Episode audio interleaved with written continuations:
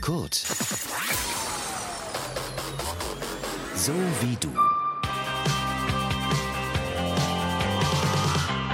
Eins, zwei, drei, vier, fünf, sechs, sieben, acht, 2000.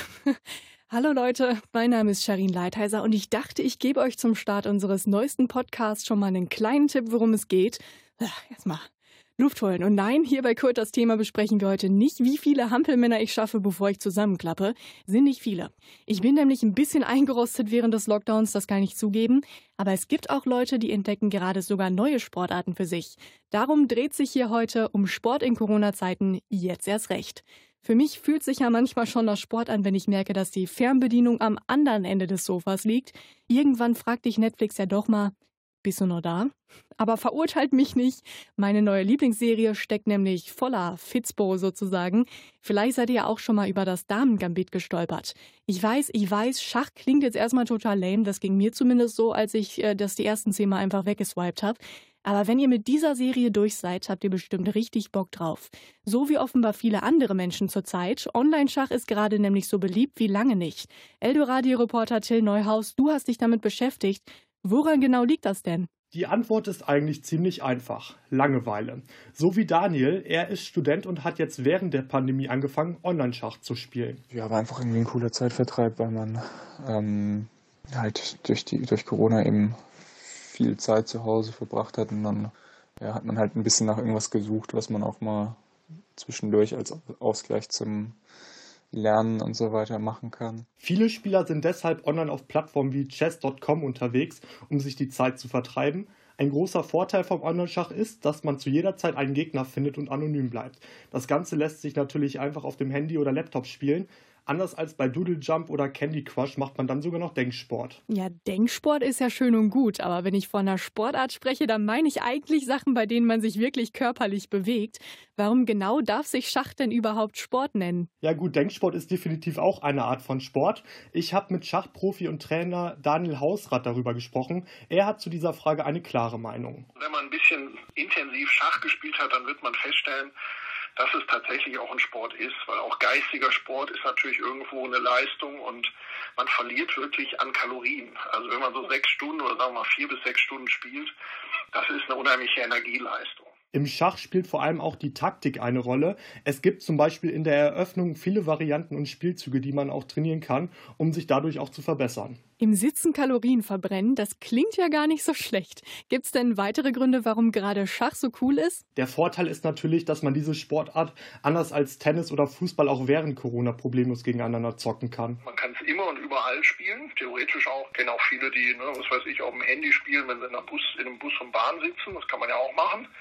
Das ist das Schöne. Ansonsten natürlich, äh, ja, Denken an sich finde ich nicht so schlecht. Also logisches Denken wird geschult, Konzentrationsfähigkeit wird geschult. Wenn ihr jetzt noch nicht überzeugt seid, ob Schach auch was für euch ist, zieht euch doch einfach mal die erste Folge vom Damen Gambit auf Netflix rein. Die geht nämlich gerade zurecht durch die Decke, wie ich finde. Dabei gehen bestimmt auch ein paar Kalorien drauf. Man muss ja zum Beispiel den Kopf bewegen, zwischendurch mal nach der Chipstüte greifen oder sogar aufstehen, um aufs Klo zu gehen.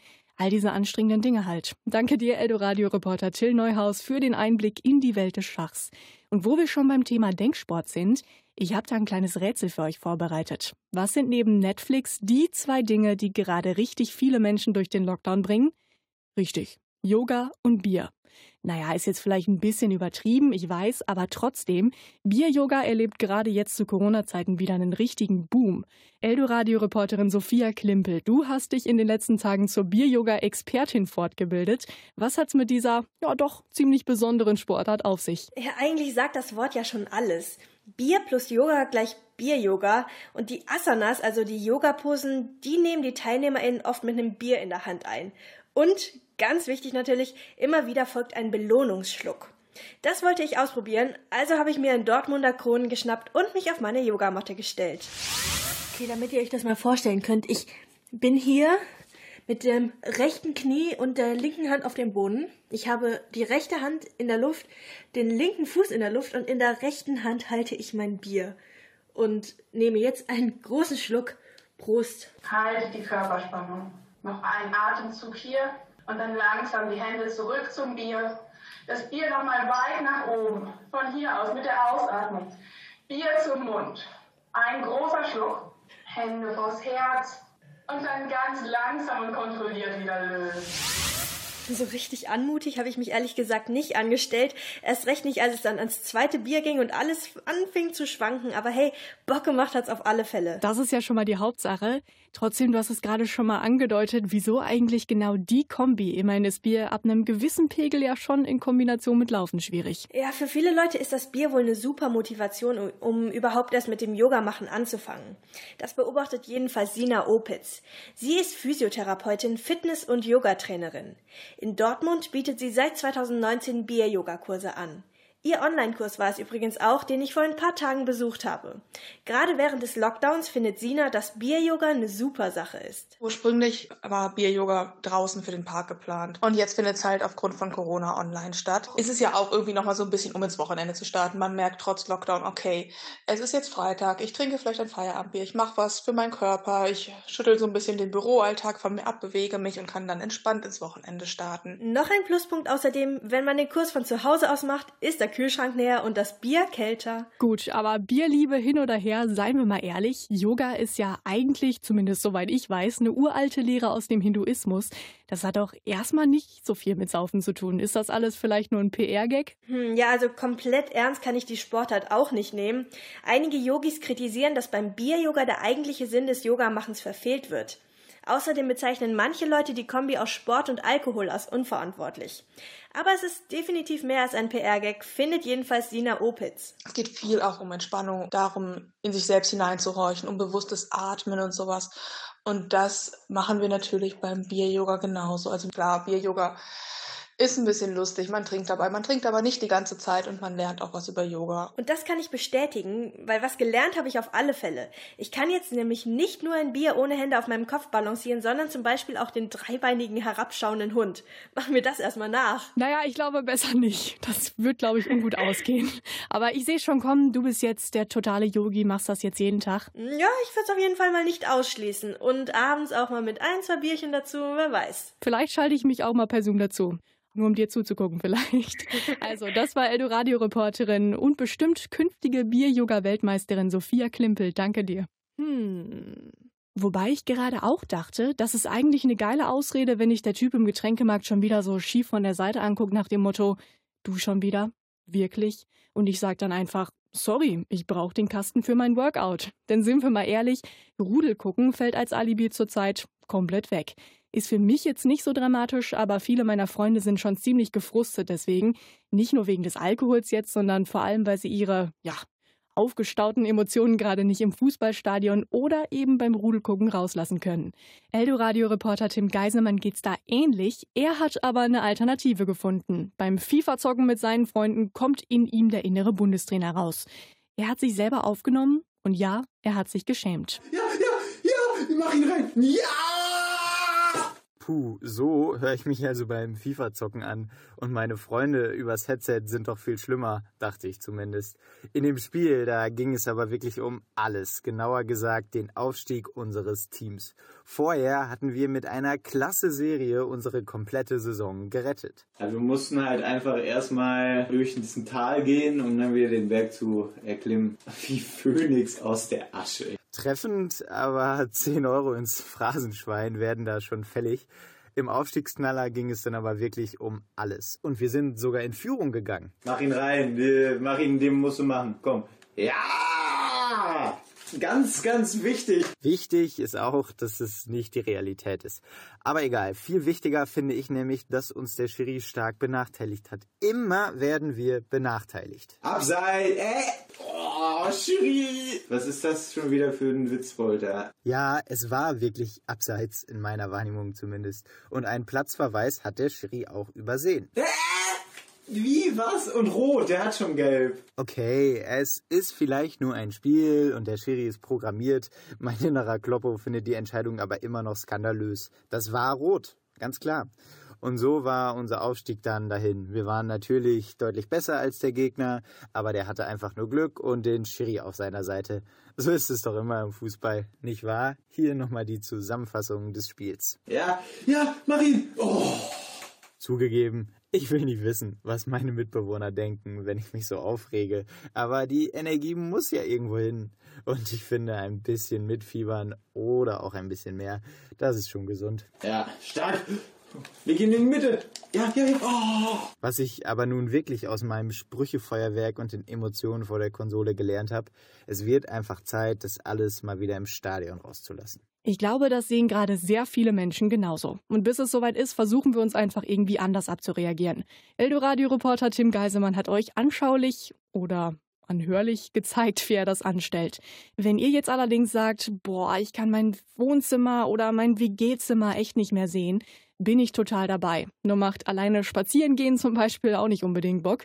Aber wie wäre stattdessen vielleicht mit einer Art Schnitzeljagd für Erwachsene an der frischen Luft. Eldoradio-Reporterin Paula Hammerschmidt hat sich für euch mit Geocaching beschäftigt.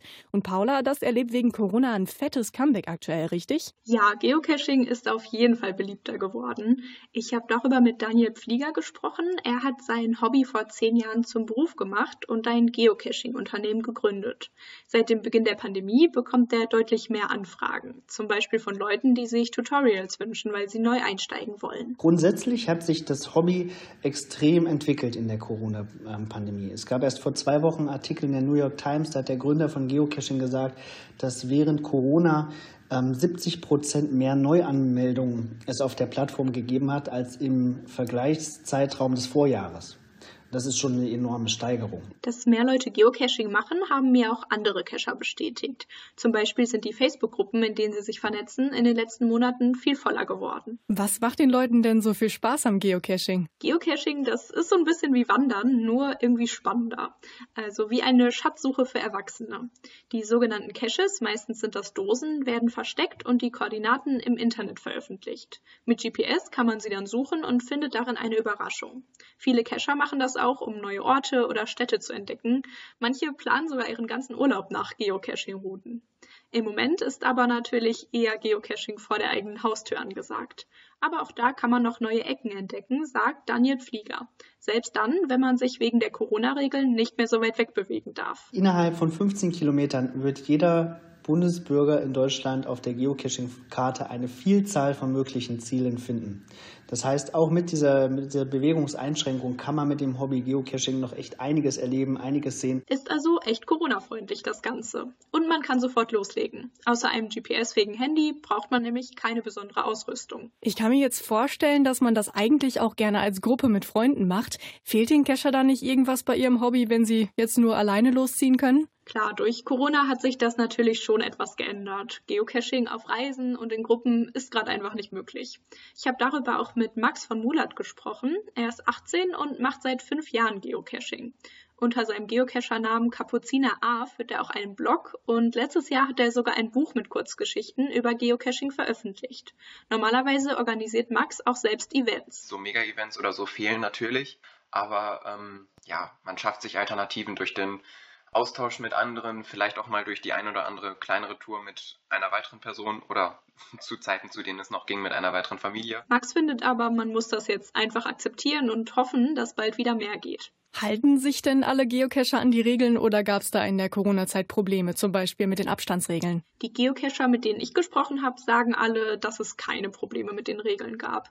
Draußen in der Natur ist ja auch meistens genug Platz zum Abstand halten und die Leute, die einen Cache suchen, kommen aber den ganzen Tag verteilt hin.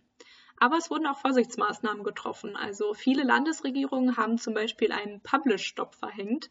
Das heißt, es dürfen im Moment keine neuen Caches veröffentlicht werden. Denn wenn viele Leute gleichzeitig versuchen, eine neue Dose als erster zu finden, wird es da schon mal voll. Es tut weh, aber es macht Sinn. Menschenansammlungen sollten wir vielleicht noch eine Weile vermeiden. Zum Glück braucht man beim Geocaching eigentlich nur sich selber und das Handy und vielleicht eine Powerbank. Danke dir, Eldoradio-Reporterin Paula Hammerschmidt. Ich werde das sicher auch mal ausprobieren am Wochenende. Unter der Woche habe ich meistens dann doch ein bisschen zu viel zu tun. Geht vielen von euch vielleicht ähnlich. Und nein, ich meine jetzt nicht meine Watchlist abarbeiten. Den Großteil des Tages sitze ich nämlich im Homeoffice. Mein persönliches Gruselwort des Jahres. Und mein Rücken findet es auch nicht so geil, den ganzen Tag am Schreibtisch zu hocken.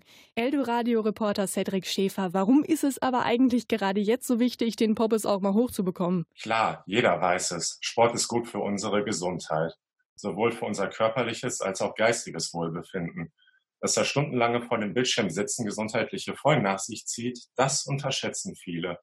Wie heißt es so schön, Sitzen ist das neue Rauchen. Unsere Muskulatur baut nach und nach ab. Dass das echt unschöne Konsequenzen für uns hat, sagt auch Sportwissenschaftler Christian Kunert. Mit abnehmender Muskulatur ähm, verringert sich der Stoffwechsel. Das heißt, parallel dazu ist der Kalorienverbrauch in Ruhe und auch bei Belastung reduziert. Der Körperfettanteil nimmt zu. Hinzu kommt Knochendichte, hinzu kommt Leistungsfähigkeit im Herz-Kreislauf-Bereich, Lungenvolumen. Das sind alles Dinge, ähm, wo es um ja, Bewegung und Bewegungsmangel geht. Und da hat Bewegungsmangel einen ganz gravierenden Einfluss. Aber auch unsere Psyche profitiert sehr vom Sport. Man baut Stress und Frust ab, man fühlt sich wacher, man kann sich auch besser konzentrieren. Man nimmt sich aber auch einfach selber positiver wahr. Durch Sport strahlt man Leistungsaktivität aus. Und das nimmt auch das Umfeld wahr. Man wird kraftvoller und energiegeladener. Jetzt sind wegen Corona Fitnessstudios und Sportvereine ja gerade geschlossen. Das sind ja eigentlich die Anlaufpunkte, wenn man Sport machen will.